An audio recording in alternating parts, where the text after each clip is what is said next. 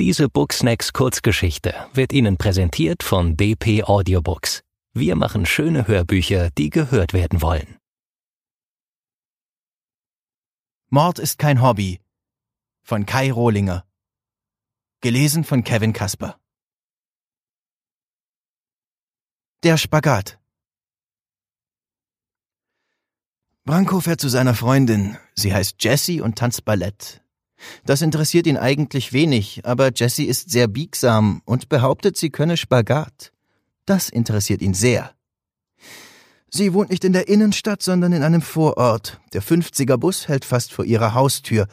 Trotzdem fährt er mit dem Auto, denn erstens hat er einen dicken BMW mit getönten Scheiben, zweitens ist das Auto nagelneu und seine Freundin auch, und drittens, drittens, es gibt immer ein drittens, das wird man schon noch sehen. Branko hält vor Jessys Haus. Da ist nur wenig Platz, die Straße ist sehr eng und gegenüber parkt ein roter Golf. Aber das geht schon in Ordnung.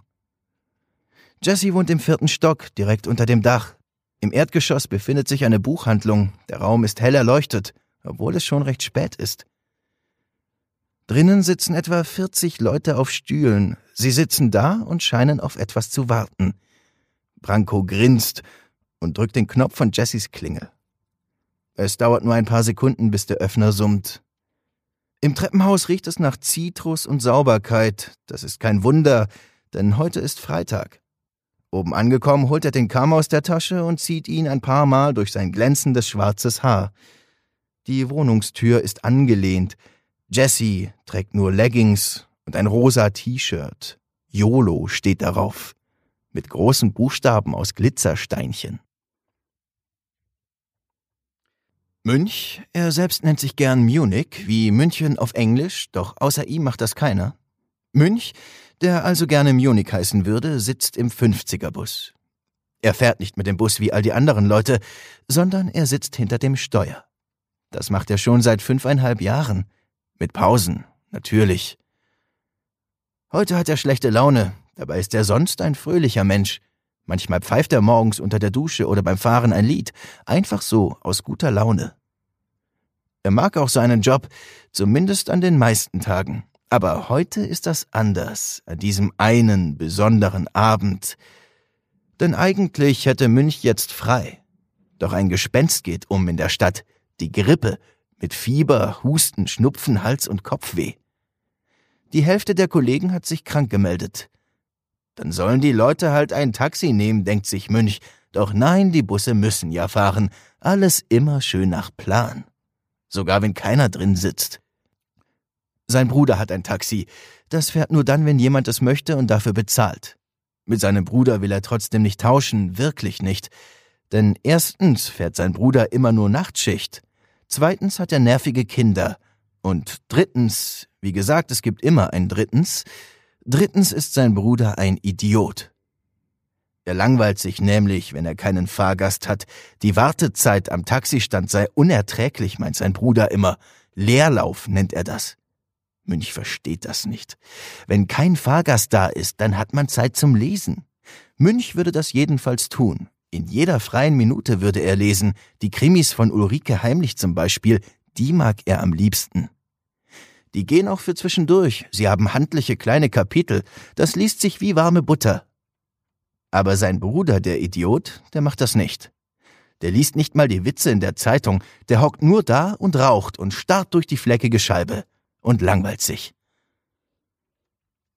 So ist das also mit dem Bruder von Münch. Der liegt heute übrigens im Bett.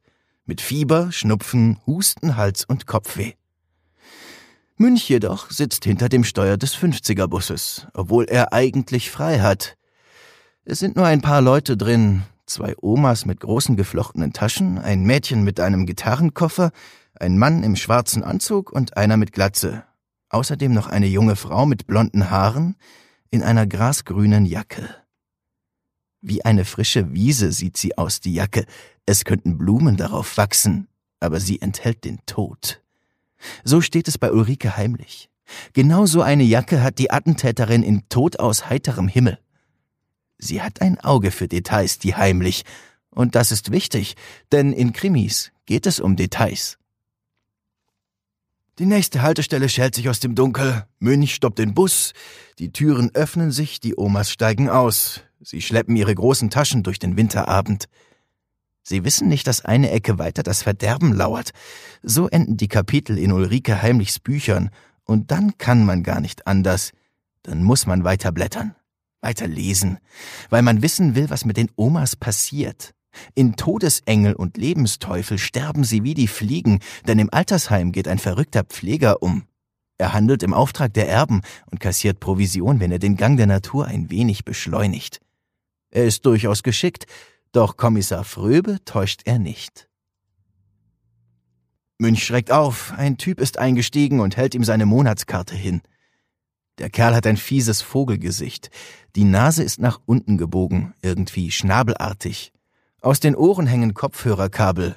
Der Kopf bewegt sich im Takt, vor und zurück. Er sieht aus wie eine Taube beim Laufen. Dem will ich nicht in der dunklen Gasse begegnen, denkt sich Münch und winkt ihn durch. Genauso stellt er sich den schweigsamen Komplizen aus Toten Sonntag im Mai vor, dem gruseligsten der Heimlich-Romane. Wo nimmt die Frau nur die Ideen her?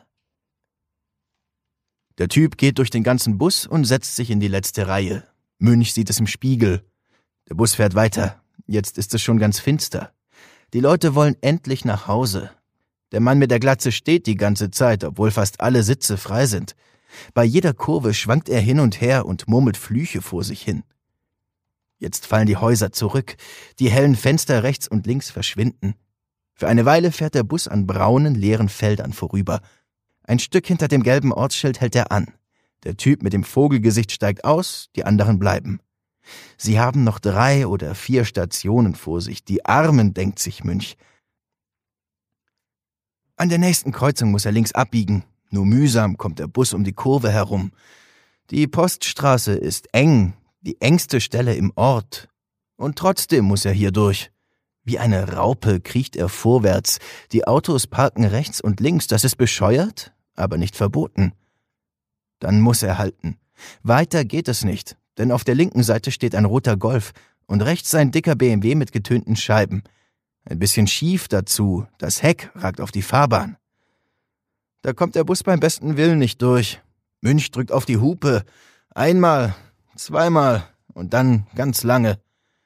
So macht man das, auch wenn es meistens nichts bringt.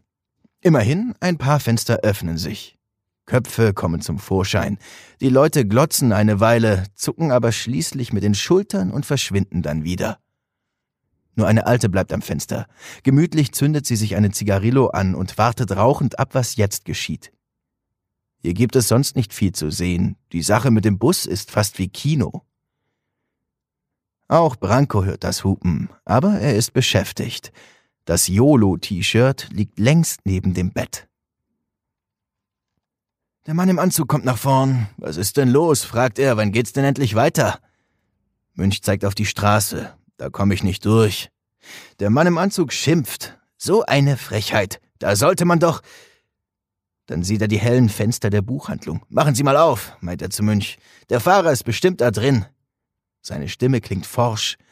Er gehört zu den Männern, die alles in Ordnung bringen können. Oder es zumindest glauben. Münch zuckt mit den Schultern und öffnet die Tür. Der Mann im Anzug stellt sich vor den BMW, schüttelt verärgert den Kopf, merkt sich das Nummernschild und geht dann in den Laden. 40 Köpfe wenden sich ihm zu. Er sagt etwas und zeigt nach draußen, aber keiner rührt sich. Der Mann kommt aus dem Laden, schüttelt deutlich den Kopf und geht seiner Wege. Inzwischen hat Münch der Zentrale durchgegeben, dass er Verspätung hat. Er sagt, was los ist, doch die Kollegen wissen auch nicht weiter. Münch schaut in den Spiegel.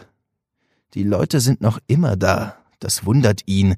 Wieso steigt keiner aus? Seit wann haben die Menschen Geduld?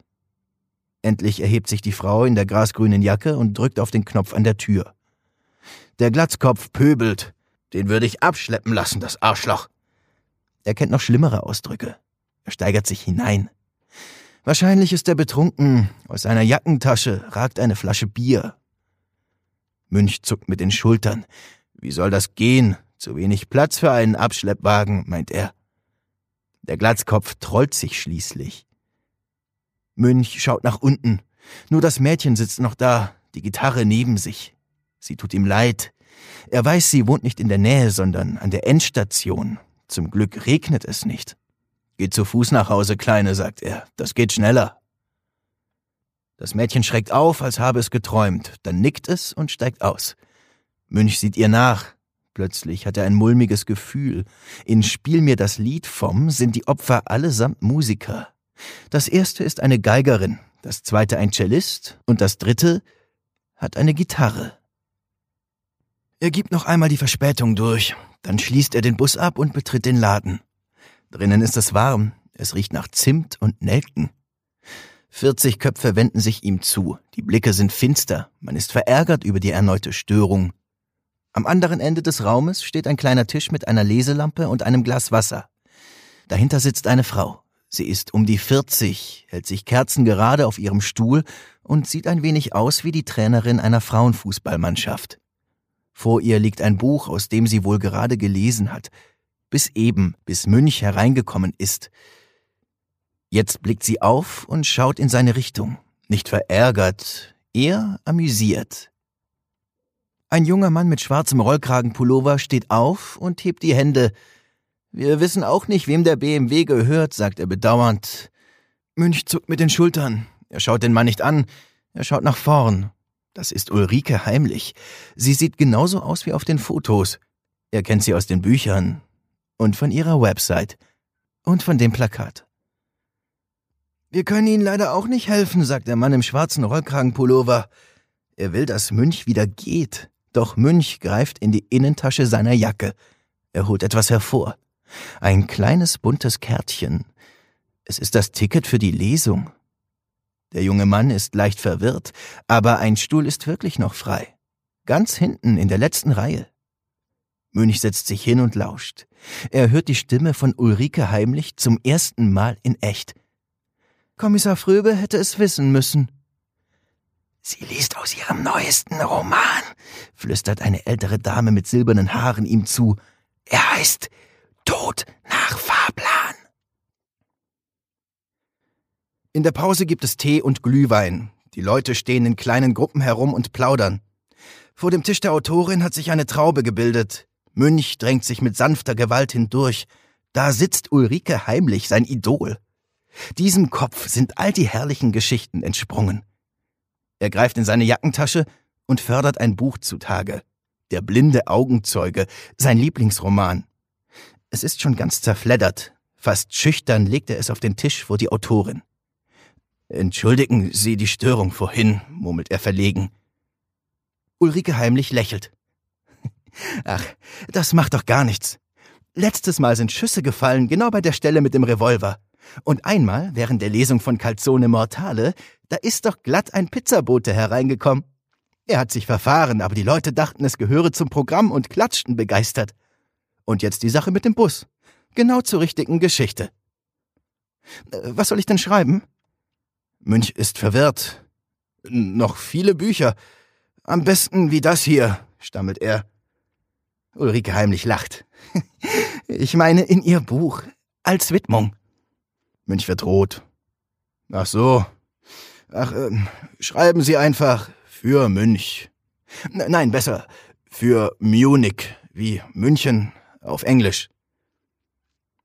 Ulrike heimlich schreibt und gibt ihm das Buch zurück. Glücklich nimmt er es entgegen. Er hat sein Ziel erreicht. Er will noch etwas sagen, da deutet der Mann im schwarzen Rollkragenpullover zum Fenster. Ich glaube, der BMW fährt endlich weg. Münch schluckt die Worte herunter und wendet sich ab. Jetzt kann er nicht mehr bleiben. Die Kälte trifft ihn wie ein Schlag. Sein Atem gefriert zu einer kleinen grauen Wolke. Vor seinem Wagen sieht er Branko, lässig an die Tür gelehnt, die Kippe zwischen den Lippen. Na, Alter, wie war die Krimitante? fragt er mit einem breiten Grinsen.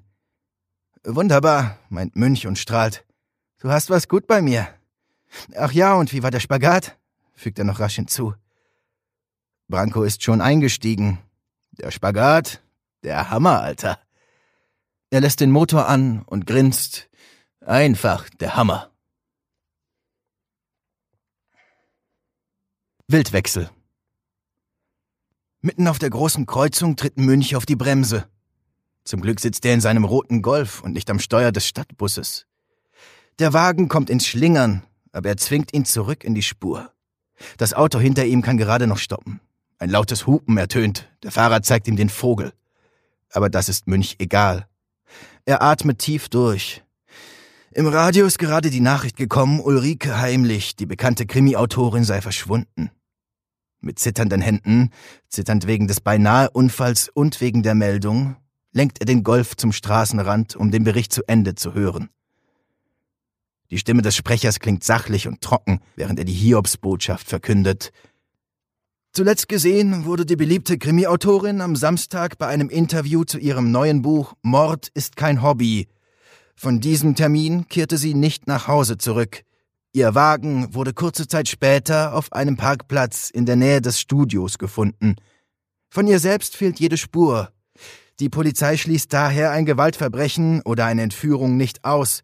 Eine Lösegeldforderung liegt aber nicht vor. Münch greift nach rechts auf den Beifahrersitz. Da liegt es, eingeschweißt und unberührt, mit großen blutroten Lettern auf dem schwarzen Cover. Mord ist kein Hobby. Ihr neuestes Buch. Und vielleicht ihr letztes. Es ist dunkel, kalt und muffig. Sie hat keine Ahnung, wie viel Zeit vergangen ist. Es könnten Stunden sein oder Tage. Sie hat jedes Zeitgefühl verloren. Ihr Kopf tut weh, ein wenig schwummrig ist er auch. Man hat sie betäubt, da ist sie ganz sicher. Sie versucht sich zu erinnern, die Ereignisse zu rekonstruieren. Nach der Sendung ist sie auf den Parkplatz gegangen, diesen dunklen, etwas abgelegenen Flecken mit Kastanienbäumen und Vogelbeersträuchern. Ein perfekter Schauplatz für ein Verbrechen, dachte sie noch, aber nicht in Bezug auf sich selbst, sondern als Schriftstellerin. Die Opfer, das sind immer die anderen, ihre Figuren. Sie war schon fast bei ihrem Wagen, dann war da plötzlich dieses Tuch vor ihrem Mund und der süßliche Geruch von Chloroform in ihrer Nase. Schon mehrfach hat sie den Einsatz von Chloroform in ihren Büchern beschrieben, einmal sogar an dem Zeug geschnuppert, aus Recherchegründen versteht sich. Aber wie es sich anfühlt, wenn man damit wirklich betäubt wird, das wusste sie vorher nicht. Jetzt weiß sie es. Dann wurde sie wahrscheinlich in einen Kofferraum gesperrt. Sie kam nur einmal halb zu sich, spürte das Rumpeln und Rattern, die beklemmende Enge, ihre Arme und Beine waren eingeschlafen und ganz taub, ihre Sinne wie in Watte gepackt. Dann umfing sie wieder die dumpfe Schwärze. Als sie wieder zu sich kam, war sie schon hier, in diesem Raum, aber wo ist sie? Was für ein Raum ist das? Dem Geruch nach wahrscheinlich ein Keller. Schon mehrfach hat sie ihr Gefängnis untersucht, mit Händen und Füßen, blind wie ein Maulwurf, in dieser fürchterlichen Dunkelheit. Eine einzige Tür hat sie gefunden, aus kühlem, glattem Metall, natürlich verschlossen. Ansonsten nichts als kahle, grob verputzte Wände mit Spinnweben in den Ecken.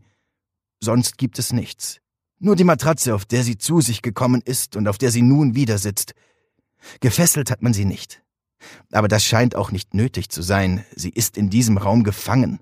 Gefangen in einem leeren Keller. Wie die Frauen in Mord ist kein Hobby. Sie schluckt.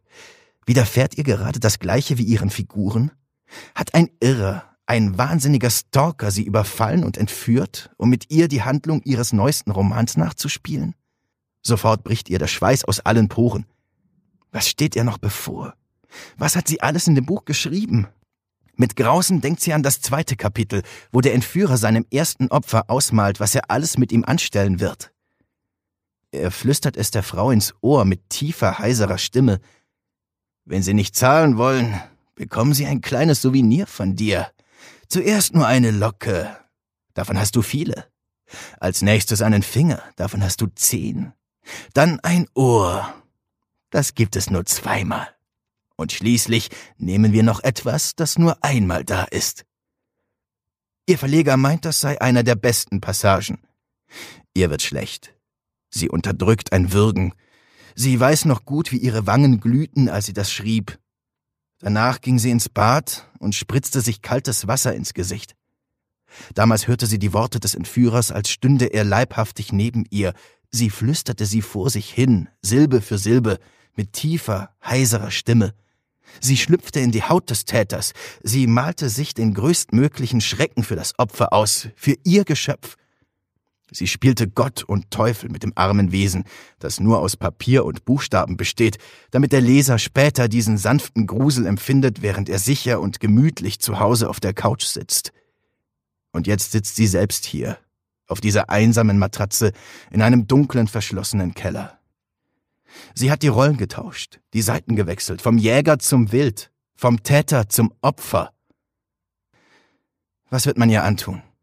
Alles, was sie geschrieben hat in den vergangenen Jahren? Was für Gräueltaten hat sie begangen von ihrem Schreibtisch aus? Zwar hat sie den Kommissar Fröbe erfunden, den etwas schrulligen Kämpfer für Recht und Ordnung mit einem Fabel für Wellensittiche. Doch auch die Ungeheuer, die Monster, gegen die er zu Felde zieht, zum Beispiel diesen Kerl mit der Glatze aus Calzone Mortale, der jeden Freitag einen Pizzaboten zerstückelt. Zuerst den armen Frankie, Student der Kunstgeschichte im dritten Semester. Am liebsten mochte er Kadinsky. Sein blütenweißes Hemd war übersät von roten Flecken, wie von einer guten neapolitanischen Tomatensauce. Oder die junge Frau mit der grasgrünen Jacke in Tod aus heiterem Himmel, die ihr Sportflugzeug gegen ein Riesenrad lenkt. Von einem Augenblick zum nächsten war das bunte Treiben erloschen, und 58 Herzen hatten aufgehört zu schlagen. Minutiös hat sie, Ulrike heimlich, die ganze Szene beschrieben. Den Duft von Popcorn und gebrannten Mandeln, die leiernde Musik des Karussells, die majestätische Drehung des Riesenrads, den gut gelaunten Vater, der beim Dosenwerfen einen übergroßen braunpelzigen Teddy für sein dreijähriges Kind gewinnt. Sie gibt sich Mühe mit ihren Figuren, sie baut sie auf, haucht ihnen Leben ein, und dann bringt sie sie um. Und dieses Umbringen, dieses Töten, dieses kaltblütige Morden, das ist ihre Spezialität. Sie drückt dem Täter nicht einfach eine Waffe in die Hand und lässt ihn schießen, hauen oder stechen. Sie sucht und forscht, denkt nach und grübelt. Dramatisch muss es sein, perfide und abgrundtief böse. Oft geht sie tagelang in Gedanken versunken umher, mit einem Gesicht, als hätte sie Zahnschmerzen. So war es bei Der Tod der allzu Schönen. Da waren wochenlang die Wände ihrer Wohnung mit Polstern und Zeitschriftencovern beklebt, mit bunten Bildern dieser makellosen Glamour-Girls. Sie starrte sie an, die blonden und brünetten Mähnen, die Westentaillen und die Silikonbrüste, und fragte sich fortwährend, was schlimmer wäre für die schönen Körper, wenn der Täter ein Skalpell benutzte oder Säure. Am Ende entschied sie sich für Rattenbisse. Für ihre Szenen am Abgrund, wie ihr Verleger sie nennt, taucht sie regelmäßig ihre Hände tief ins Blut der Opfer. Natürlich nur im Geist, nur virtuell, aber so anschaulich, so echt. Und Hunderttausende lesen es täglich. Und ausgerechnet ihr Entführer soll nichts davon wissen? Sie speit den Inhalt ihres Magens auf den Boden. Plötzlich öffnet sich die Tür, ein grelles Rechteck aus gelb-weißem Licht durchdringt die Schwärze, und darin ragt der Schemen eines Mannes empor. Ach du Scheiße, ruft er aus, als er die stinkende Lache bemerkt. Ulrike heimlich blinzelt. Sie kennt diese Stimme. Gustav? Der Schemen nickt. Es ist ihr Agent. Er bückt sich und hilft ihr auf die Beine.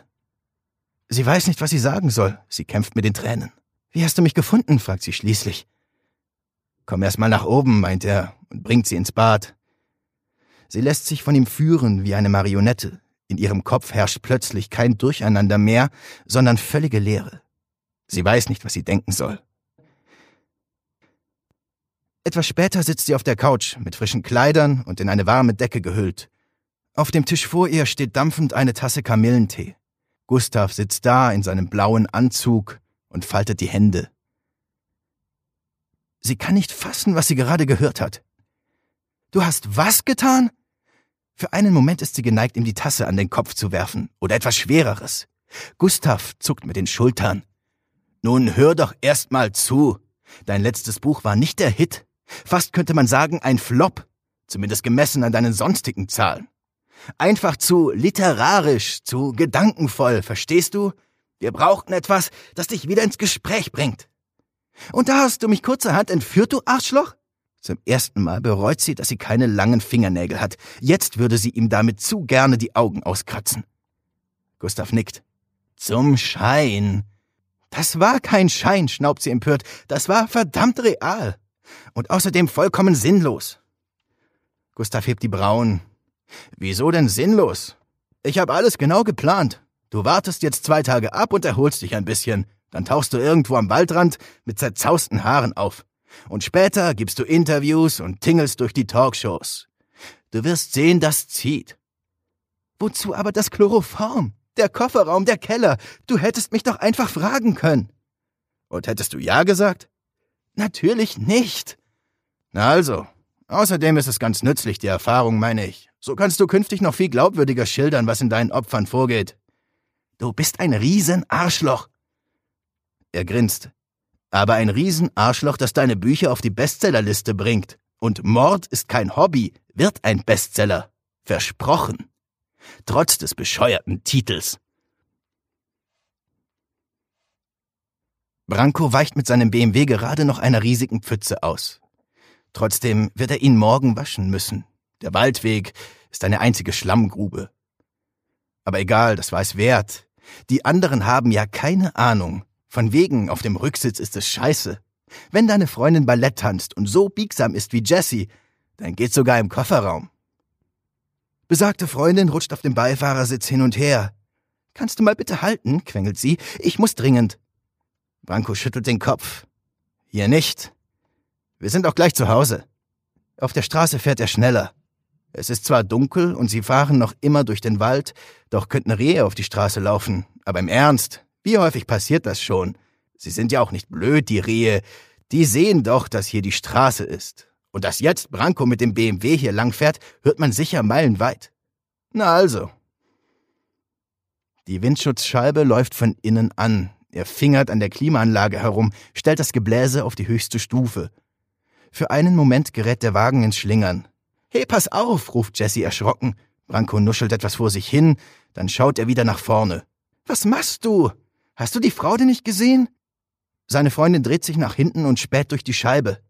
Welche Frau denn? Die am Straßenrand. Sie kam aus den Büschen und hat mit den Armen gewedelt. Du hättest sie fast überfahren. Du spinnst doch, meint Branko und gibt Gas. Er schaut in den Spiegel. Aber natürlich ist nichts mehr zu sehen. Wahrscheinlich war es doch ein Reh. Die Rücklichter des Wagens verschwinden in der Dunkelheit. Ulrike heimlich lässt die Arme sinken. Sie kann es nicht glauben. Der Arsch fährt einfach weiter. Er lässt sie hier tatsächlich stehen, mitten im Dunkeln, mitten im Wald. Wütend tritt sie gegen einen Stein und zuckt zusammen, als der Schmerz in ihren großen Zeh fährt. Fluchend humpelt sie zu einem Baumstumpf, setzt sich hin und reibt sich den Fuß. Aber dann muss sie grinsen. Das Schicksal ist gnädiger als sie. In einem ihrer Bücher wäre die Frau am Straßenrand natürlich überfahren worden. Diese Booksnacks Kurzgeschichte wurde Ihnen präsentiert von DP Audiobooks. Wir machen schöne Hörbücher, die gehört werden wollen.